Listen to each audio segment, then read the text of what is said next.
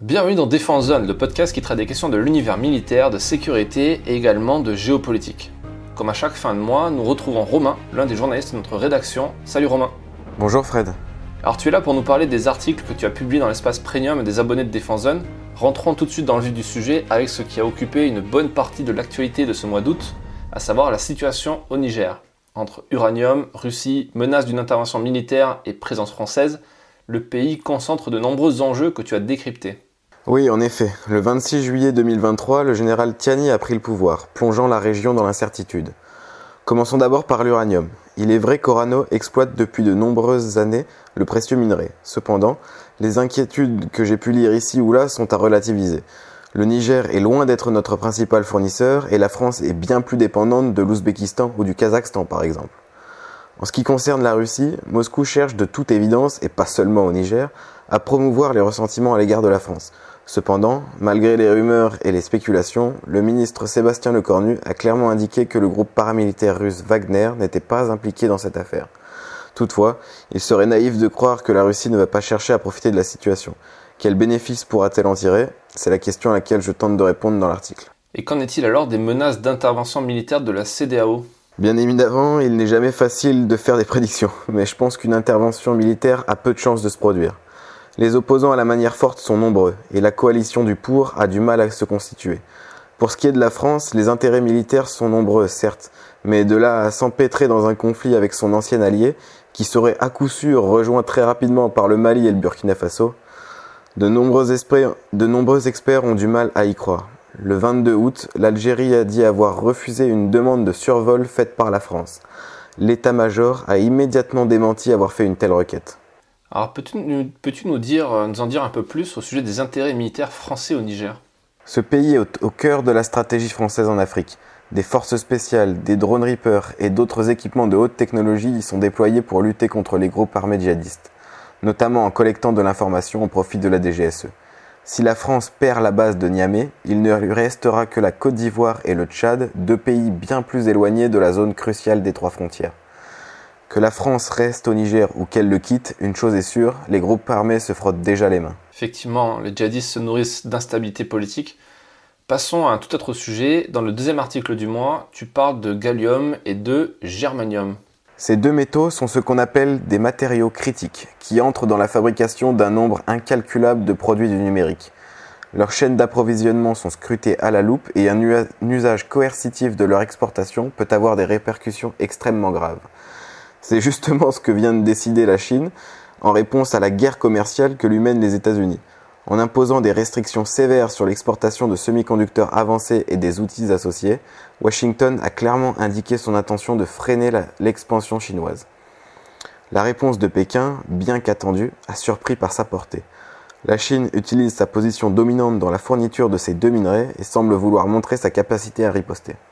L'utilisation stratégique des ressources est un grand classique de la compétition entre grandes puissances. Tout à fait, oui, mais ça ne reste pas moins un jeu dangereux.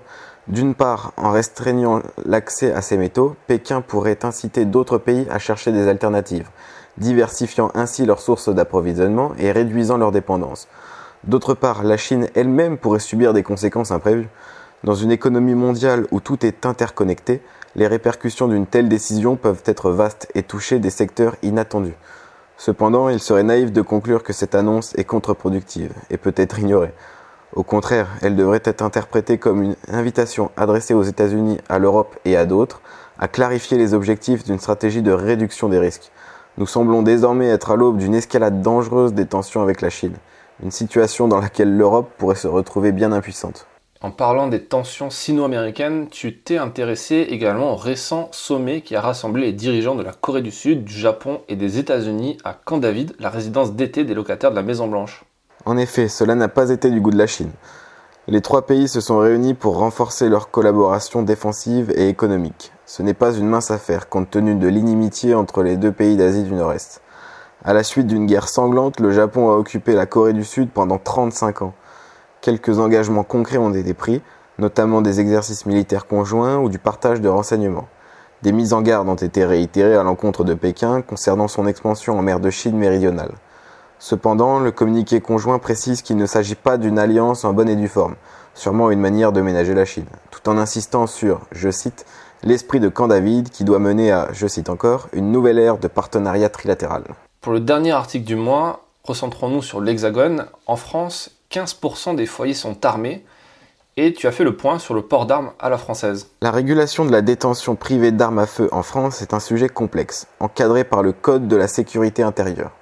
Les armes sont classées en différentes catégories, allant du simple couteau au fusil d'assaut.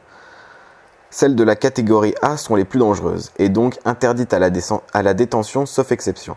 Il s'agit par exemple des armes de poing d'une capacité supérieure à 21 munitions ou de la plupart des armes d'épaule. Celles de la catégorie B nécessitent une autorisation préfectorale. Les tireurs sportifs en ont une. Les armes de la catégorie C sont soumises à déclaration. Il s'agit là des armes de chasse ou bien des armes de catégorie supérieure qui ont été neutralisées. La dernière catégorie est disponible à la vente et leur détention est autorisée. Il s'agit des couteaux, matraques et autres sprays aux poivre par exemple. Merci Romain pour cette présentation des articles premium du mois d'août. Avant de clore ce podcast, peux-tu nous parler du dernier supplément pro dans lequel tu analyses le business de la guerre en Ukraine? Oui, c'est un sujet vraiment intéressant. Comme à chaque conflit, le cours des actions des différents géants de l'armement s'est envolé, chutant tout aussi rapidement à chaque rumeur de réchauffement des négociations. Dassault Aviation et Thales ont vu leur cours bondir respectivement de 67 et 59%. Du matériel de guerre afflue depuis tout l'Occident en provenance des stocks nationaux.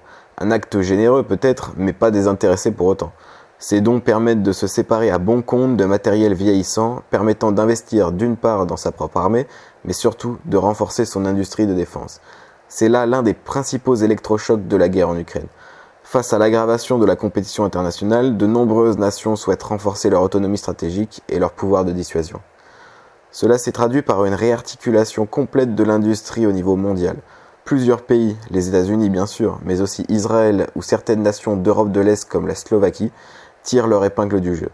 L'Union européenne aussi voit son industrie renforcée à mesure que l'économie de guerre voulue par Emmanuel Macron gagne les conseils d'administration. Néanmoins, les 27 continuent de souffrir de leurs dissensions internes et de ce que certains n'hésitent pas à qualifier de vassalisation à l'égard de Washington. Une fois écartées les considérations morales, importantes mais toutefois secondaires dans le contexte économique mondial, on ne peut nier que la guerre en Ukraine représente un véritable business qui mérite d'être analysé. Et en parlant de moralité, je renvoie nos auditeurs sur le podcast qu'on a pu enregistrer avec euh, Alain Juillet, qui en parle très bien dernièrement. Et, euh, merci Romain. Euh, je rappelle qu'en étant abonné à Défense Zone, vous avez accès à tout ce contenu premium et plus encore. Car dans votre espace membre, vous pouvez également consulter tous les anciens numéros du magazine en version digitale depuis le début, il y en a quand même pas mal maintenant. Euh, et vous pouvez également écouter des épisodes inédits du podcast. Pour ce faire, rien de plus simple, rendez-vous sur notre site internet défense-zone.com, puis cliquez sur l'onglet Abonnement Premium en haut à droite et sélectionnez l'offre qui vous intéresse. Si vous êtes plus papier que numérique, vous pouvez également avoir la possibilité de recevoir notre magazine trimestriel directement dans votre boîte aux lettres. Rendez-vous donc sur notre site internet pour retrouver toutes les infos et à très vite pour un prochain épisode du podcast.